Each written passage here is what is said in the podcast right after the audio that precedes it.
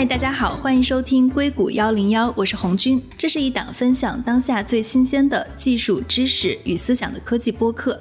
接下来，我们每期的音频的文字版也会发表在硅谷幺零幺的公众账号上，大家在微信公众账号中搜索“硅谷幺零幺”就可以关注我们。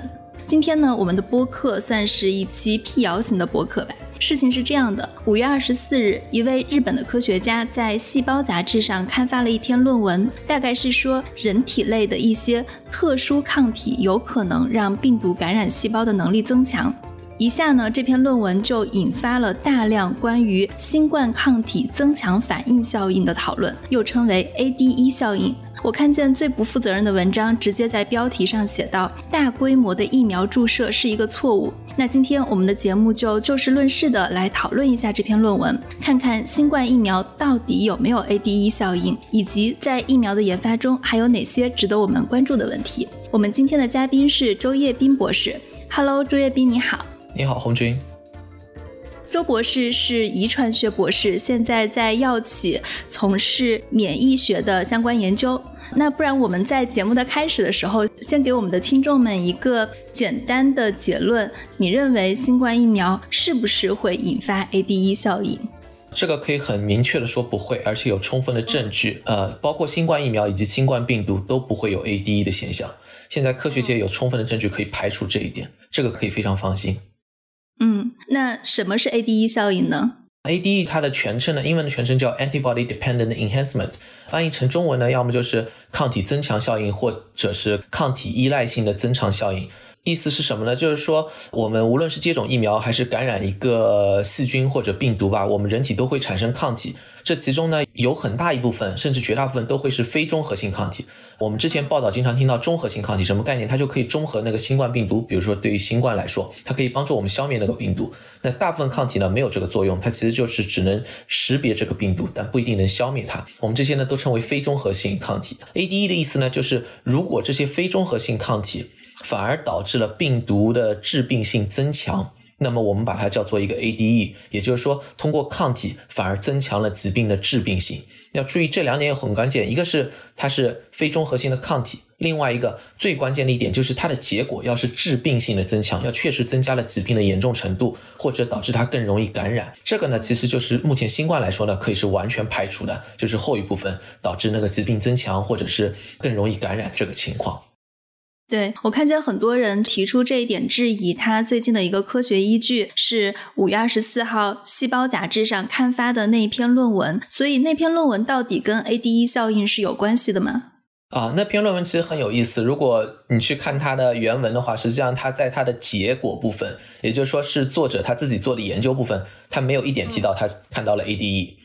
但是他在讨论的时候说到 AD，为什么会这样呢？其实就是说，我们真正的 AD，就像我刚才说的，就是特别经典，也是真正大家关心的，是要最后导致一个致病性的增强。但这个其实是很难观察到，绝大部分病毒都没有这个效果，绝大部分疫苗也没有观察到。那么这篇论文里面，他观察到是什么？他观察到就是我们刚才说过，有很多是非中和性抗体，是吧？非中和性抗体呢，我们以前都不太关注，对于新冠来说，为什么？我们总认为它没有帮助我们消灭病毒，它就在旁边待着，我们没必要在乎它能做什么，是吧？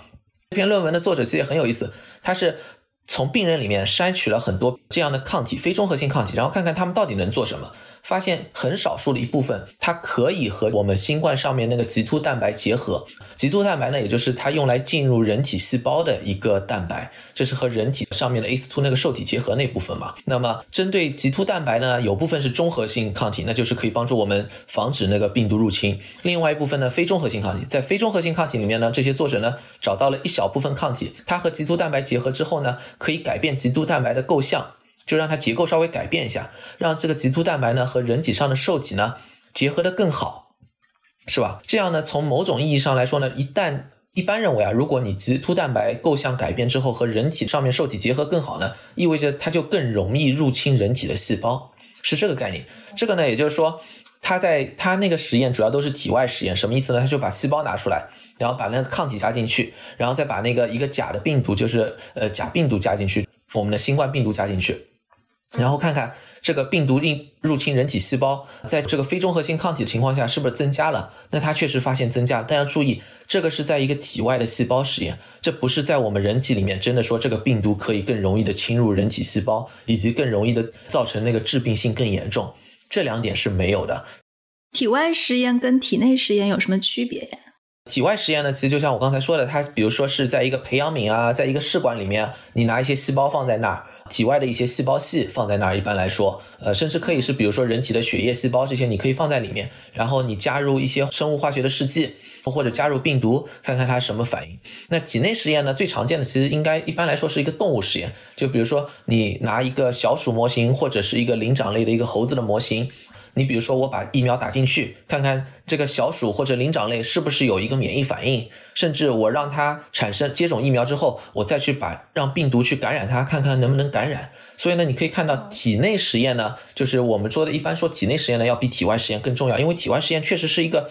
非常的一个人工的环境下，是吧？因为它就是一个在培养皿里面，然后你加很多抗体。首先，你这个抗体在体内能不能达到这个浓度是个问题，是吧？这毕竟只是很少一部分抗体。然后你说的入侵到人体细胞，那在体内的时候，如果你真接种一个疫疫苗，或者是你感染新冠之后，你有很多个抗体产生，不是光这一个。如果有很多其他抗体存在情况下，你这一个抗体还能起到那个作用吗？这是一个问题。这在体外实验呢，其实是很难完全复制的。哦，明白。所以它的体外实验的结果并没有体内实验精准。是的，就是说它只是一个很初步的一个研究。当然，这个很有意思，因为我们以前确实也不太关注。你除了中和性抗体、非中和性的抗体，我们都不关注，是吧？它能做什么？那理论上上来说呢，它确实有可能有一定的功能。啊，但实际上呢，就没有到 ADE 这个程度，因为可以稍微说一下，就是我们一般来说认为发现 ADE 什么样的情况，就比如说 ADE 其实最关键的取决啊，真的不是说有没有中和非中和性抗体，因为有非中和性抗体几乎是注定的，因为我们人体啊，你比如说接种一个疫苗或者感染病毒的时候，它产生的抗体反应，我们一般叫做多克隆，什么意思呢？因为它针对一个抗原，比如说针对那个棘突蛋白。啊，针对一个新冠病毒，它产生的抗体肯定是多样性的，人体不可能只产生一种抗体，那么里面肯定会有非中和性抗体，这想也不用想，这几乎是注定的。但是一个病原体能不能利用这些非中和性抗体，完全是取决于这个病原体。那么表现出来最经典的，其实就是一个登革热，登革热是我们真的可以说是经典的 ADE 里面是唯一的一个，这是因为登革热它有不同血清型。登革热病毒又很奇怪，它的不同血清型啊，人体第一次感染你，比如说感染一个血清型之后呢，它产生的抗体对这个血清型是中和性的，但对其他血清型是非中和性的。如果你第二次碰到第二个血清型的登革热病毒的时候呢，它那些抗体啊就成了非中和性、非中和性抗体。它可以结合这个新的血清型的病毒，结合了之后呢，我们人体的免疫细胞啊，这也是一个自然会发生的过程。人体免疫细胞里面有一部分啊，专门会去吃那些只要被抗体包裹的，它会去把它吃下去。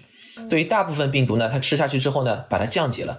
登革热病毒呢，又很奇怪的一个地方就在于，那些免疫细胞降解不了它。本来降解不了它也没有关系，但登革热病毒呢，反而可以在这些免疫细胞里面繁殖。那么这就造成一个问题，这些非中和性的抗体啊，相当于为这个登革热病毒呢打开了一个新的可以繁殖的地方，是吧？本来它可能还没有那么快能侵入这些细胞，现在因为有这些非中和性抗体，它可以非常快的侵入这些细胞。在登革热病毒这个案例中，它这些非中和性抗体是人体本身有的非中和性抗体，还是指疫苗注射进入的非中和性抗体？两种，一种是就是你第一次感染过之后，人体会自然产生。另外一种呢，就是疫苗注射之后，这也是就是我们为什么会关注 ADE 在疫苗研发里面。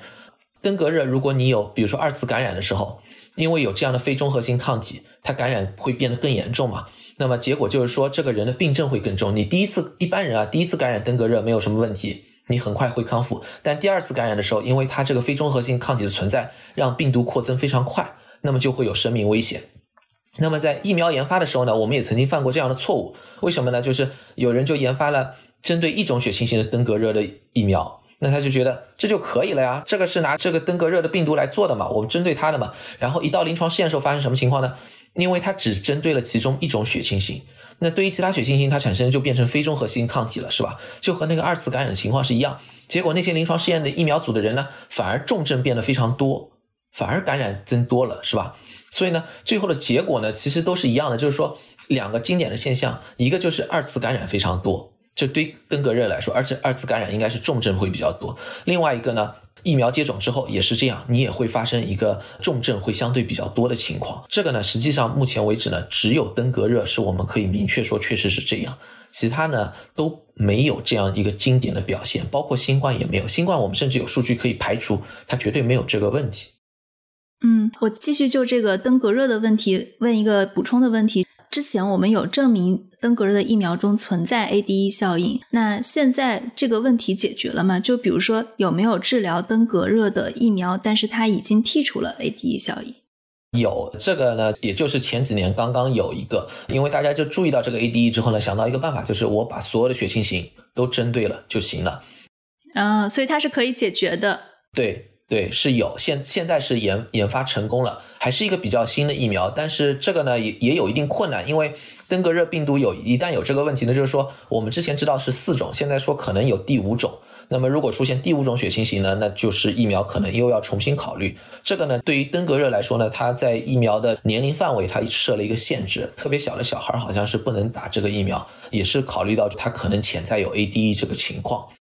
哦，它现在没有解决的部分，是因为病毒在升级，疫苗也在升级的原因，还是说它还有第五种的血清蛋白的这个因素，它很难考虑进去，或者现有的医学水平很难做出能针对它的疫苗？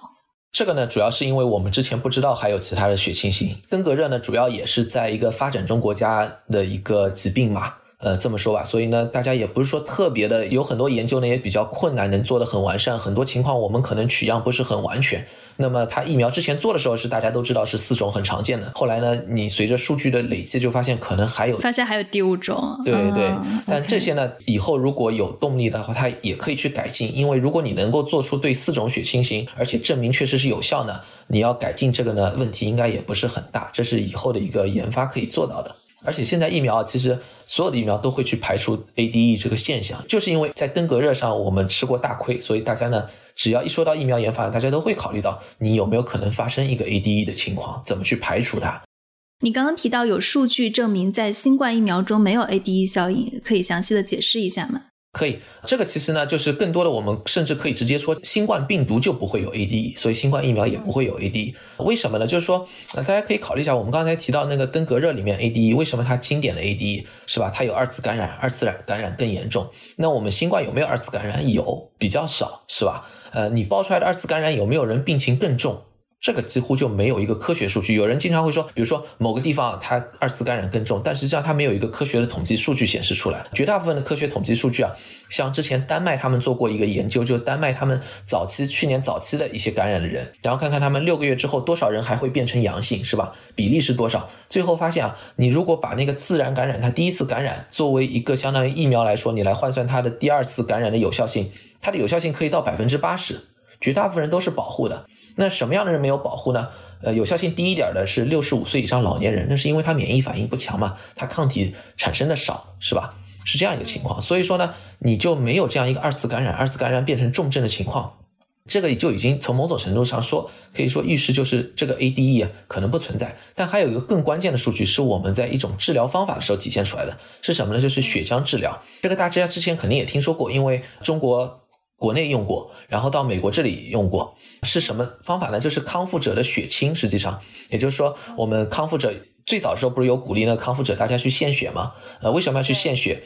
其实就是采集他的血清，血清里面有很多的抗体，人体的抗体都在血清里面。那其中有一部分呢，就是会针对新冠的抗体，是吧？用那些抗体来给一个正在发病的人，刚刚发病的人治疗，是吧？让他们来清除病毒。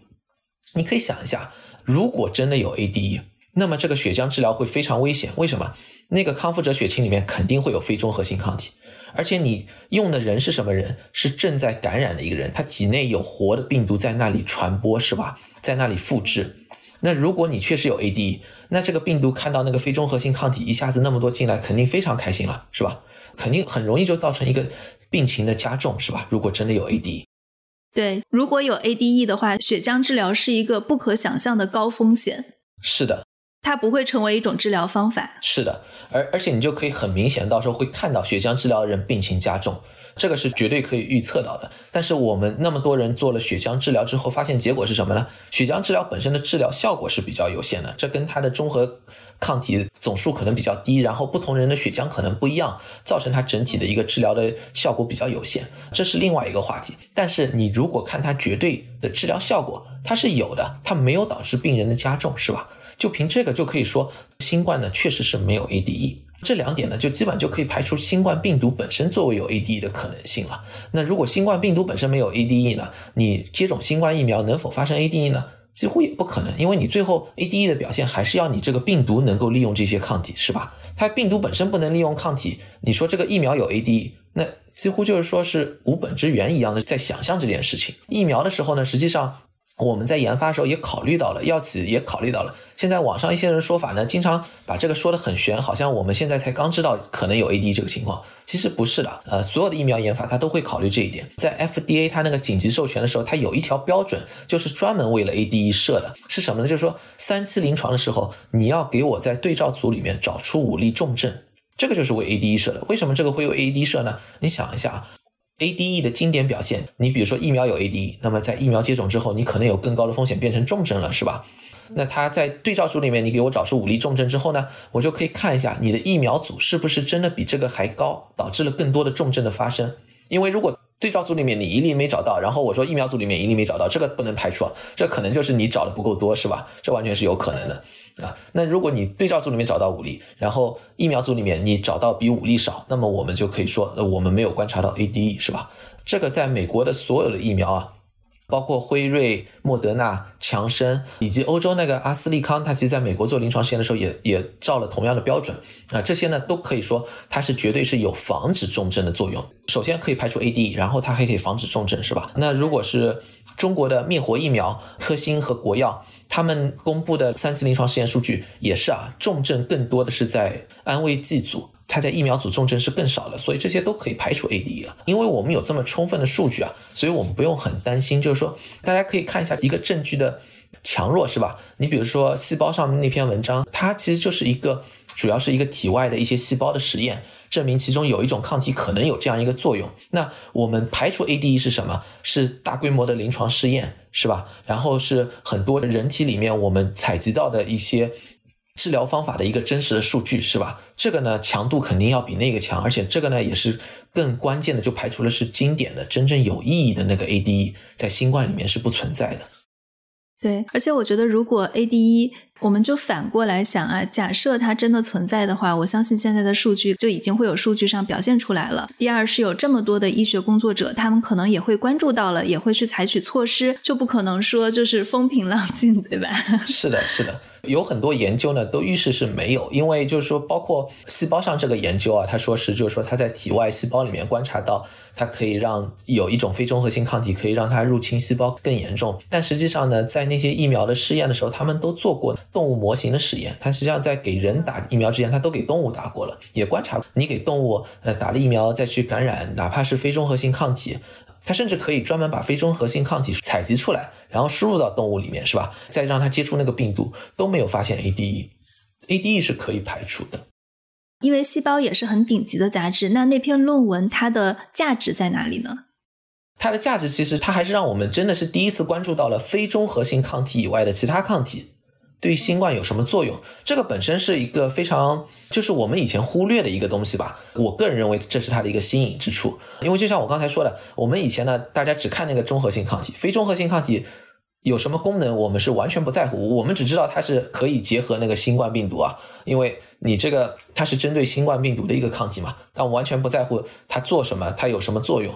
这个呢，相对来说是我们的一个忽视的一个地方。为什么会忽视呢？因为大家之前的想法呢，都是集中在我要怎么提高中和性抗体低度啊，我怎么用中和性抗体去治疗，或者是一个疫苗怎么研发的这个过程。它那个呢，其实就是更广一点，它可以退一步，我们来看一下，哎，有那么多抗体形成了，这些抗体到底有什么用？这个本身是一个很有趣的一个科学话题。所以它这个抗体到底有什么用？它可能是一个负面作用，也可能是一个正面作用，也可能是一个未知作用。只是说以前的研究中，大家没有想到要去研究这一块儿。他提出了一个非中和性抗体可能会跟病毒产生结合的这么一个命题，但是他也并没有强调非中和性抗体可能会导致 ADE 效应，而只是说他提出了一个假设，证明它可以跟这个病毒结合。但是至于到底有什么用，他也不知道。它证明的是一个结合，是的，因为这个其实是一个比较初步，因为很多科研上面，包括顶级论文，其实也是的，因为很多非常顶级论文呢，其实它是提出一个很新颖的观点，或者发现一些很新颖的点，但不是说它就是完全把所有问题都解决了，甚至也不是说它就马上可以第二天我们就能用用来指导我们的一个实践上的一个使用，它这个点非常新颖，因为我们之前就像红军刚才说的，就是说我们以前也。没太注意这个问题是吧？你说其他抗体能做什么，能有什么功能，我们没太注意。这个呢是他第一次发现，而且是也也是做了很多很详细的工作，证明他这个抗体啊确实可以改变它的构象。这个本身也是一个挺有意思的点，因为大家可以想象，对于新冠我们现在了解也就是两年都不到吧，那有很多地方我们还不知道，包括我们的免疫系统产生的抗体和它会产生什么样的作用，这方面我们了解的还不是很多，是吧？那肯定还有很多这样新的发现会在哪里。但是本身来说呢，这篇论文呢没有在说他发现了一个 ADE 现象，而且呢也不是说因为他这篇论文观察到了有些抗体有这样的作用，我们就用我们就需要去担心它确实有 ADE 的可能性，这个是不需要的，因为我们现在有非常多的数据可以去排除这些问题了。嗯，简单来说，综合我们刚刚聊的一句话，就是大家可以放心的去打疫苗。是的，是的，这个真的不真的不用担心这个问题。去年九月份，我看见《自然》杂志上也发表了一篇关于 ADE 的论文。它大概是说，在 SARS、MERS 中观察到了 ADE 效应，所以呢，新冠病毒也可能是存在 ADE 风险的。但是呢，因为没有临床数据表现出新冠疫苗会诱发 ADE 的效应，这个跟你的这个结论是非常相似的。只是说，它在科学上被证明，新冠病毒是可能存在 ADE 效应的。也就是说，呃，理论上是有这种。科学的可能性的，但是在实际的数据中，我们并没有看到。当然，这个原因有很多，具体是为什么，我们刚刚也讨论了很多。毕竟，体外实验的环境相对单一。也可能是被大量的中和性抗体干掉了。我觉得科学界常怀敬畏之心，把疫苗可能存在的风险考虑进去是好事儿。但是媒体如果不负责任的夸大事实，最后把一个大家已经考虑过了的影响因素拿出来做文章，去阻碍人们打疫苗，啊，去说什么大规模的疫苗接种是一个错误，这个就过分了。其实这也是为什么我看到这个不负责任的文章在传播的时候，就立刻决定要做一期节目，把这个话题聊清楚。因为我自己个人还是相信，我们战胜疾病最终还是要靠科学。况且呢，现在病毒还在变种，无论是疫苗的研发速度，还是全球疫苗的接种速度，其实我们都还在跟病毒的赛跑中。我看见知乎上还有一些讨论，因为最近印度疫情比较严重，而且会有病毒的变种。所以，知乎上也有人在猜测跟讨论，关于印度的新冠疫情的爆发是不是跟 ADE 效应有关？你是怎么看的？这个我觉得和 ADE 是没有关系的。我个人呢，我觉得大家可以去，实际上很容易一件事情啊，就是在 Google 上面你可以搜 COVID-19。就是搜新冠，在谷歌上面搜新冠，它会出病例数，然后你可以选择在印度那个国家，你看一下它病例的变化，你过去这半年的病例变化。那印度发生过什么情况呢？就是去年时候它最高的时候，差不多每天的新增病例可以到十万例，然后在今年二月份的时候，它降到了一万多例。这个时候呢，那时候是很多，包括我印象当中，可能经济学人啊、华尔街日报啊，可能都提到过，我们要学习印度的经验。为什么？他把疫情控制的很好，他看到它降到一万多例，都觉得控制的很好，是吧？那结果呢，很快四月份就爆发了。所以大家觉得很诧异，你怎么能一万多例一下子涨到呃三十多万例、四十多万例？其实要考虑一下，一万多例的时候能不能算成功？我觉得这个是个很关键的问题。我们之前的诧异是为什么？我们认为那一万多例是成功。你想一下，一万多例代表的是什么？代表的是这个国家里面还有很多社区传播在那里，是吧？它有一个很多人传人的现象在那里。那个时候，你可能通过一个社交距离的保持啊，然后政府也让很多活动都停掉了。那么你让这个表现呢稍微压下去一点，但它仍然有很多人传人。印度之后就开放了，因为他觉得我们已经成功了嘛。它开放之后，它有很多的集会啊，然后还有很多的宗教节日啊这样的一个情况。一旦有这样的情况呢，你的病例的爆发几乎是必然的。为什么？因为你的个人的社交距离肯定减少。而且印度要考虑到它的疫苗接种率是很低的，那个时候可能只有。等它开始爆发的时候，可能只有百分之三的人接种了疫苗，是吧？你百分之三的人接种疫苗，那我们可以忽略不计，就是说这个疫苗对这个疫情不会有任何影响。实际上，这样一个情况下呢，它是有个爆发。但是你要说是不是因为 ADE，是不是因为它之前的自然感染反而导致它第二次加重？我觉得也可以排除。为什么？因为印度啊，他们后来不是出现一个有些人称为印度突变株，更准确说法是 B 幺点六幺七、B 幺点六幺八这两个突变株，最早呢是在印度发现。那印度他们的研究学者呢也做过，就是说之前的康复者血清，以前那个第一次感染的时候啊，感染过病毒的人，把他们的血清那时候取了，然后存在冰箱里面嘛。这次再解冻，再看这些血清能不能中和现在的这个新发现的突变株，是吧？最后发现是可以中和的，就是说呢，之前的人体形成的抗体啊，第一次感染形成的抗体啊，原始病毒株形成的抗体，对于现在的印度突变株也是有效的。那么在这种情况下呢，基本也可以排除有 ADE 的情况了。而且实际上，印度最主要的呢，实际上还是因为它之前在疫苗接种非常少的情况下，又有大量社区传播的情况下，它相当于一个比较贸然的重启的行为，导致了一个疫情的反复。是的，是的，对。接下来会问一些大家在疫苗中非常关心的问题，就比如说最简单直接的一个问题，就是大家很关注我们现在注射的疫苗对印度的 B 幺点六幺七和 B 幺点六幺八有没有作用？这个是有作用的，大家可以放心，因为这些现在的疫苗呢，就比如说是印度他们做过什么呢？就是康复者血清去中和，还做过什么呢？他是做过。印度当地的一个灭活疫苗，不光是中国有做过灭活疫苗，印度也做过一个灭活疫苗，拿那个的接种者的血清，发现是可以中和这个印度突变株，那就证明那个灭活疫苗对这个印度的突变株也是会有效。印度那边还做过阿斯利康那个疫苗，因为阿斯利康这个疫苗用的很多很多，如果人人在欧洲的话，可能会接种那个疫苗，对印度突变株是有效的。美国这儿的研究人员呢，也做过莫德纳和那个辉瑞，这两个是在美国用的比较多的嘛，呃，是吧？对这个印度突变株有效的。这些是一个血清综合实验，就像我们刚才说的，它是一个体外实验，是吧？那如果你觉得体外实验还比较初步，那它确实比较初步。那现在有一个新的真实世界的数据来自英国，英国呢，他们现在也有很多，实际上最早起源呢，可能就是输入的一个印度的病例，在当地呢有一个传播，而且它那个传播速度还挺快。那么他们就看过接种疫苗的人对于印度突变株还有没有效，最后根据他们那边真实世界的统计呢，发现相对于另一个突变株啊，其实英国突变株。的有效性呢？包括阿斯利康、包括辉瑞这两个在英国打的最多的疫苗啊，对那个印度突变株的有效性是没有下降的。打完两针之后的有效性是百分之八十八，降低了百分之八十八的感染风险，还是非常有效。针对英国突变株呢，也就是百分之九十三，就是几乎没有没有变动。另外一点要考虑到，很多人实际上他感染印度突变株的风险非常低。为什么呢？印度突变株主要还是在印度特别多，在其他国家呢，最多的包括在美国啊，最多的其实是英国突变株。印度突变株是非常少的一个情况。比如说，中国的疫苗对印度的突变株会有效吗？这个还需要研究。但是从目前的情况来看，怎么说呢？只能说是一个推测吧。我个人推测是这样：首先，康复者血清对它有效，是吧？这就证明至少一点，这个突变株啊，我们在学术上叫免疫逃逸，它对免疫系统你之前形成的保护有有没有逃逸作用？它的免疫逃逸呢，可能比较弱。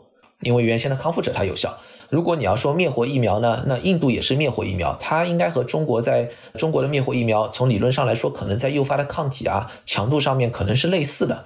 那么如果印度的灭活疫苗有效呢，再加上它免疫逃逸不是很强呢，我觉得理论上推测中国的疫苗可能有效性还是可以维持的。当然这个最好呢还是继续做研究，相信也有很多科学家在做这方面的研究，包括血清综合实验啊，包括如果有些地方。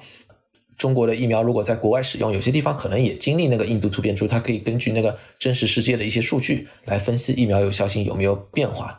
另外还要说一点，就是我们讨论那个有效性啊，一般来说呢都在讨论一个整体的有效性。整体就是什么呢？你对那个新冠疾病整体的风险保护有多少？但是要注意，这里面还是不一样的。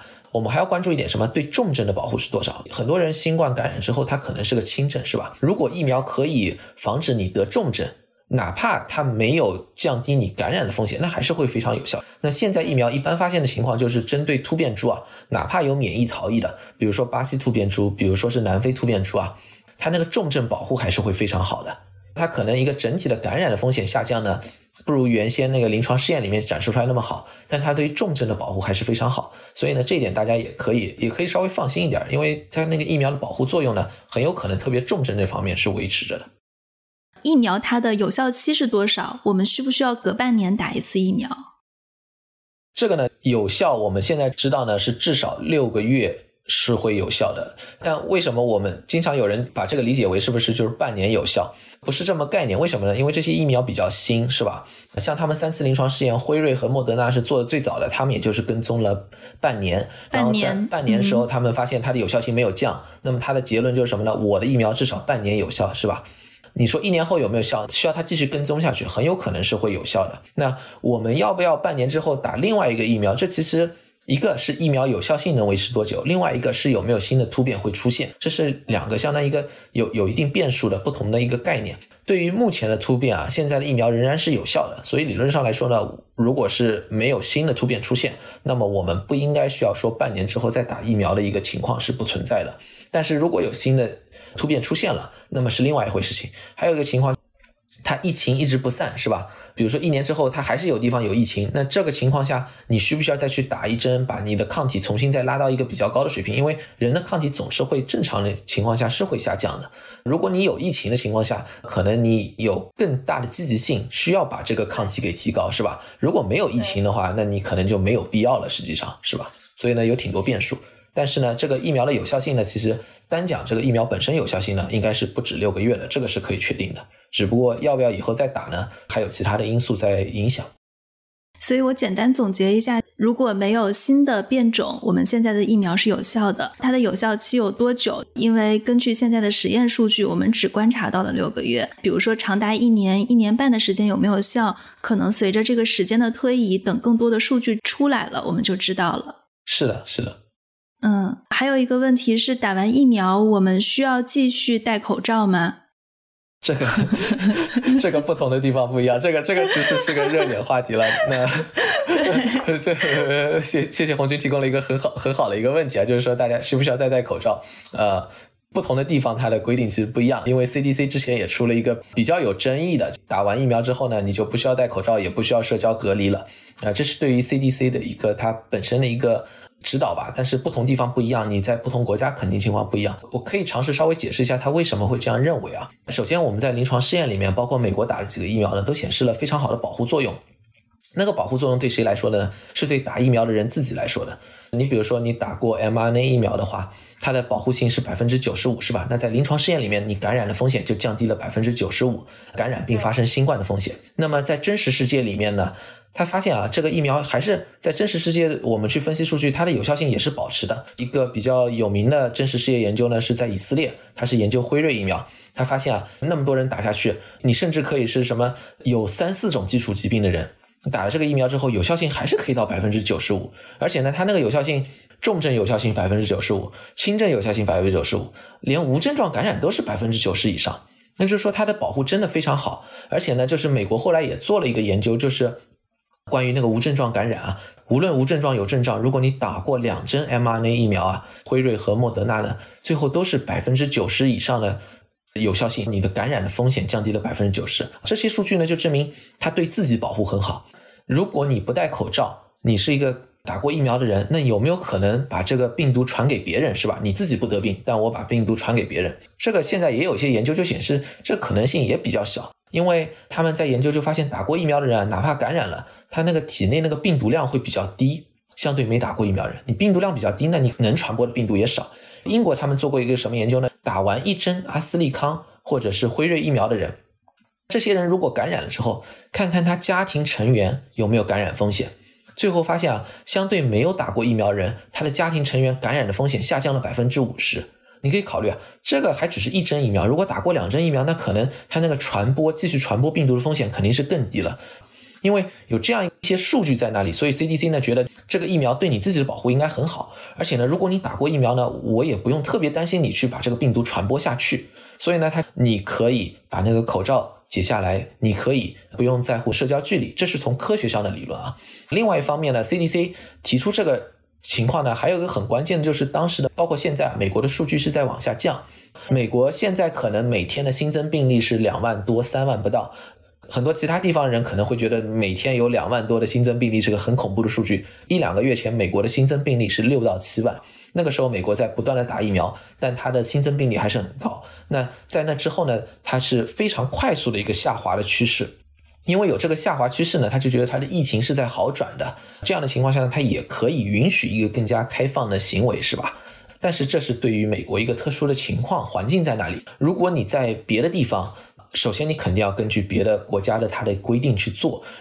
包括疫苗接种率，对吧？如果接种率不够的话，是的，因为美美国这样一个特殊环境，就是说整体的一个感染率在往下走，同时呢，我们又非常明确疫苗非常有效。如果你在另外一个地方，可能你接种的疫苗不一定是那么有效，也有可能是你接种疫苗虽然非常有效，但是周围的感染率仍然非常高，那样对你个人的风险整体来说还是有增加。那么这个时候就要考虑你是不是还是需要去维持一个戴口罩啊，包括社交距离的一个情况。对，因为现在的疫苗是十六岁还是十四岁以下的小朋友还不能打嘛，那么就有一种情况，父母打完疫苗，小孩会不会增加他的暴露风险？因为我之前看到一条新闻，是有一对打完疫苗的夫妻带小朋友去夏威夷，到了夏威夷以后，十一岁小朋友就感染新冠去世了。哦，这个现在是十二岁以上都可以打，在美国的话，但十二岁以下确实是，而且这也是一个问题。为什么呢？之前我也看过一些信息，就是在美国的儿科协会，它一直在追踪，每周它在追踪美国这里啊新发的在未成年人，它只分了未成年人十八岁以下的那个新冠感染的比例啊。从疫情开始以来，十八岁以下的未成年人呢，占据了美国的总体的感染数的百分之十三，这个比例相对低一些，是吧？那么最近几周呢，这个数字涨到了百分之二十四。为什么会涨呢？就是因为未成年人接种的疫苗的数量低，但是呢，其他人群受到保护之后呢，它这个比例就上去了。而且很多时候你也没法完全社交隔离，一旦开放的话，因为你出去的时候，小孩肯定可能口罩也不一定能戴得好，这种情况，对，确确实有这样一个风险。大家可以考虑一下这个风险到底怎么样呢？因为十二岁以上呢，现在可以打疫苗，但十二岁以下呢还不可以，而且呢，要等他临床试验出来呢，可能至少六到十二岁是个坎了，因为他临床试验的时候是六到十二岁一块做，六岁六岁以下他是另外再做的，而且他是有先后的。那么六到十二岁可能秋季你还能赶得上，六岁以下的最小可能他临床试验做的是六个月以上，六个月到六岁那个数据可能要到年底或者明年年初才出来，是吧？那个确实还有挺长一段时间。小孩呢，整体来说啊，感染新冠的风险是有的。感染新冠之后变成重症的风险要比成人低很多，这个是可以明确的。这是为什么他们就说小孩不是高危人群，就因为他变成重症这个风险要小很多。但是这个是仍然是有风险的。所有的未成年人里面，差不多百分之一的感染。是会发展成住院的重症的，这个住院的里面可能又有百分之一最后是会死亡的，这是美国这样一个统计数据出来，所以风险是有的，比成年人低，但是风险是有的，而且这个风险，有些人可能会有印象，零八零九年有一个 H1N1 的这个流感，那个是一个非常致病性非常强的一个流感，哪怕是未成年人啊，他那个住院的风险啊，感染新冠之后住院的风险比那个 H1N1 的流感要高的。它是比我们知道的一个很厉害的流感还要更高一些的，这个风险可以大家自己去考虑一下。对，而且我觉得更小的孩子他连口罩都不能戴，所以他的暴露风险就更大了。是的，是的，而而且给他们戴应该也戴不好，这个是比较现实的。我身边其实有两类人，一类是疫苗一出来就早早的打完疫苗的人，还有一类是至今都在去担心跟观察疫苗的副作用的人。所以我觉得很多听众可能都有一个问题，就是说疫苗的副作用是什么？我这里的副作用指的不是说打完以后发一天烧啊、浑身无力啊这种很常见的副作用，而是指它会不会有一些可能的未知的、我们想不到的副作用。这这也是个很好的问题啊，这也是经常被问到的。实际上，对对对，大家经常说你知不知道这个疫苗长期安全性怎么样，是吧？一般说到副作用，经常会问。实际上，另外一个问题是长期怎么样？就是说，你你这个疫苗才出来两年啊，那今后十年我怎么知道？今后二十年我们知道？所以这个问题，我我的看法是，大家可以想一下，你有没有必要去考虑五年、十年之后疫苗会怎么样？本身呢，我们考虑一个安全性，要考虑一个从科学角度，我们到底要观察多长时间，是吧？否则呢，你说长期性，那真是一百年也可以，两百年也可以，是吧？那那几几乎就说不完了。我们要考虑从科学角度上说，这个疫苗长期的不良反应在什么时候我们会观察到？有一个好消息告诉大家，就是疫苗的长期不良反应啊，两个月接种接种完两个月，我们就观察到了。不用等那么久，为什么呢？大家可以考虑一下，疫苗是做什么的？疫苗是诱发人体的免疫反应的，是吧？比如说，在美国，大家接种如果是 mRNA 疫苗，包括腺病毒疫苗、强生疫苗以及中国的灭活疫苗，实际上都是一样的。它不是一个活的病毒，它不是一个活的东西，它在你体内是没法复制的，它本身是会被你人体降解的。特别 mRNA 疫苗本身很不稳定，那么基本上，呃，你打了之后一天或者几天之后，这个疫苗本身的东西是不存在了，所以它这个疫苗本身啊。它不会有长期的不良反应在那里。你你几年之后，你说，哎，我这个疫苗对我做什么？这是不可能的。它长期的是什么？长期的是一个免疫反应。刚才我们讨论过，半年之后这个疫苗还有没有效，是吧？那个有效性不是这个疫苗本身的物质了，是疫苗诱发的免疫反应。那么我们讨论疫苗的不良反应的时候，也是，就是说长期的不良反应，实际上你在诱发免疫反应的时候，会不会诱发不良的免疫反应？比如说你在激活免疫系统的时候，是不是激活了一些不想激活的免疫细胞，导致一个自身免疫反应？典型的，大家之前可能都听说过，就是血栓嘛。阿斯利康疫苗和强生疫苗，它那就是一个呃自身免疫反应。它接种疫苗的很少部分，十万分之一的人，它发生了一个自身免疫反应，针对血小板的一个自身免疫反应，最后导致了血栓，然后同时血小板下降。这样的一个自身免疫反应一般是什么时候发生？你考虑一下，疫苗接种之后，免疫反应本身是两周形成，你最晚也就两周，差不多免疫反应形成了。那免疫反应形成，如果是个不良的免疫反应，什么时候体现出症状是吧？因为它要对人体造成伤害，然后体现出症状，那要多久呢？那一般来说，你接种完成之后六周之内，六周，你放宽点到两个月之内。这是以往所有疫苗的一个经验，因为新冠疫苗虽然新啊，但它还是一个疫苗，是吧？它在免疫反应、在不良反应这方面，还是可以参考其他的疫苗，你的一个发现的时间的流程在哪里的？你接种完之后两周，你第二针打完，如果是两针的疫苗，两周之后的两个月，这是如果有长期不良反应会发生的。包括那个血栓是接种完之后一周到两周，是吧？也是符合这个观念的，这个数据的。一个好事是什么呢？这也是 FDA 那时候批准的要求。你三期临床试验，一半的人给我跟踪，接种完之后跟踪两个月，是，这就是那个两个月的来历，是吧？那他为什么要两个月？就是来保证我知道长期的不良反应到底是什么。那实际上呢，就是说这些疫苗呢，目前没有看到特别严重的长期不良反应。如果你要算的话，可能血栓可以算一个，那是阿斯利康和强生疫苗，还可以给大家稍微放心一点。如果你觉得两个月不够，辉瑞和莫德纳现在跟踪了六个月了，他们跟踪六个月的时候有没有发现新的不良反应？没有啊，它这个没有发生，就证明它前面两个月其实是合理的，就是说两个月你就能观察的差不多了，这个是一个时间性。另外还有点。很罕见的不良反应，我们在临床试验里面是看不到的，是吧？因为临床试验就三四万人嘛，你比如说百万分之一的概率，那我可能一个都看不到。这个要在上市以后才观察到。对于现在还没有打的人，可以告诉你一个好消息是什么呢？现在美国可能就打了上亿人了，是吧？比如说百万分之一、千万分之一的小概率事件也都观察的差不多了。整体的一个不良反应的数据啊，一个是长期性，一个是罕见性，我们都有比较好的了解了。实际上。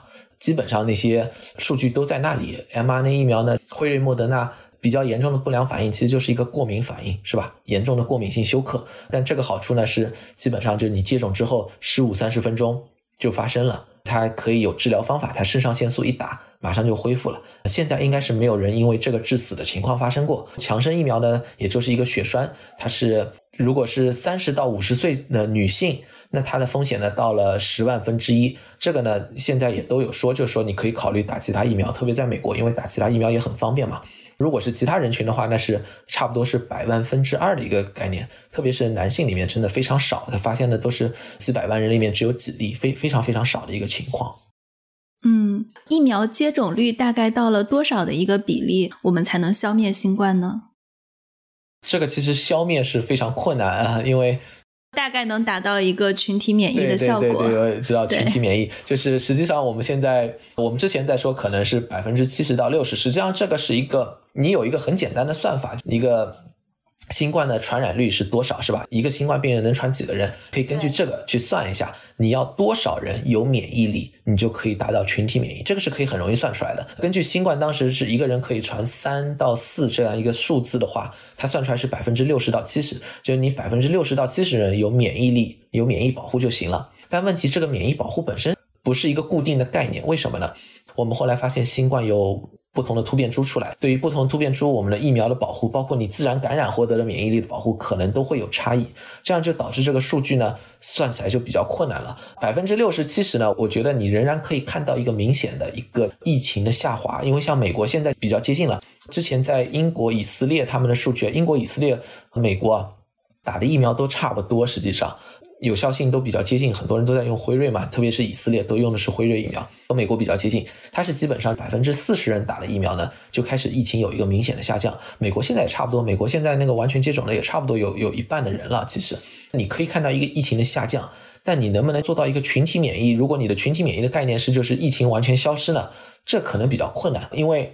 现在这个世界啊，不是说我拦在一块儿，美国这一块儿就完了的，因为你肯定和其他国家有交流，有这种情况是吧？包括印度的输入啊之类的。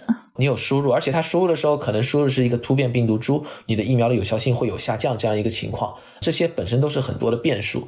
我们目前我觉得学术界主要的观念呢是是希望通过更高的接种率来控制疫情，而没有说已经不再指望我可以。光靠这个去消灭病毒，因为特别是就是说很多国家它的疫苗接种还很低的情况下，那么就更加困难这样这样一个问题。好的，谢谢周博士，我觉得今天你对于疫苗各种问题都解答的非常清楚，我们大概也有一个结论：疫苗出来大规模注射的时间已经有差不多超过两个月了。如果实在不放心的朋友，可以再隔两个月再去看一下，大家是可以放心的来打疫苗的。是的，是的，这一点是绝对的。你有什么要补充的吗？如果大家确实不放心的话，现在大家就是关于那个获取信息方面稍微做个建议。你可能在网上啊，在自媒体上可以看到各种各样的消息，是吧？但实际上呢，你可以去 CDC 上看一看，或者去 NIH 上看一看，是吧？在美国的话，它上面有很多很好的信息，而且很多也写的是比较清楚的，甚至有一些是有中文的，可以去看一下。而且他们那些信息，我觉得好的地方在什么呢？你可以考虑一下，他们每一条啊，经常会把它引用的证据放在后面，他说的到底是哪一篇论文，他是哪一个研究究得出这样一个结论，你可以去看一下这样的信息。这个呢，比你在自媒体上啊、微信上面啊，或者是其他一些途径上面听别人说。什么的会更加准确？实际上，它有更多的信息。如果你有感兴趣的话，可以去看一看。啊，是的，是的。你说到这个疫苗大规模出来的时候，我其实自己是因为刚生完宝宝，正好在哺乳期的，然后我自己是有很多关于哺乳期能不能打疫苗、宝宝会不会感染这一类的问题的。当然，我在这个过程中也跟我的 OB 有联系过，他也给了我一些回复，但他的回复非常简单，他可能说你可以放心打。我自己去看 CDC 的时候，他对针对比如说孕期的妇女、哺乳期的妇女实验数据是怎么样的，疫苗原理是怎么样的，都说的非常清楚。那哪怕他没有实验数据，但是他把原理非常清楚明白的跟我讲了以后，我觉得我打这个疫苗是没有问题的。大家如果能找到像 CDC 这样比较官方的渠道，直接弄清楚事情的原理，反而是可以放心很多的。好的，那谢谢周博士。好，谢谢红军。这就是我们今天的节目。听到这里，如果你还没有订阅我们的节目，记得在苹果、小宇宙、喜马拉雅、蜻蜓 FM、Spotify、Google Podcast 订阅我们。也欢迎给我们写评分、写留言，你们的每一条留言我都会很认真的看。感谢您的收听与反馈，谢谢。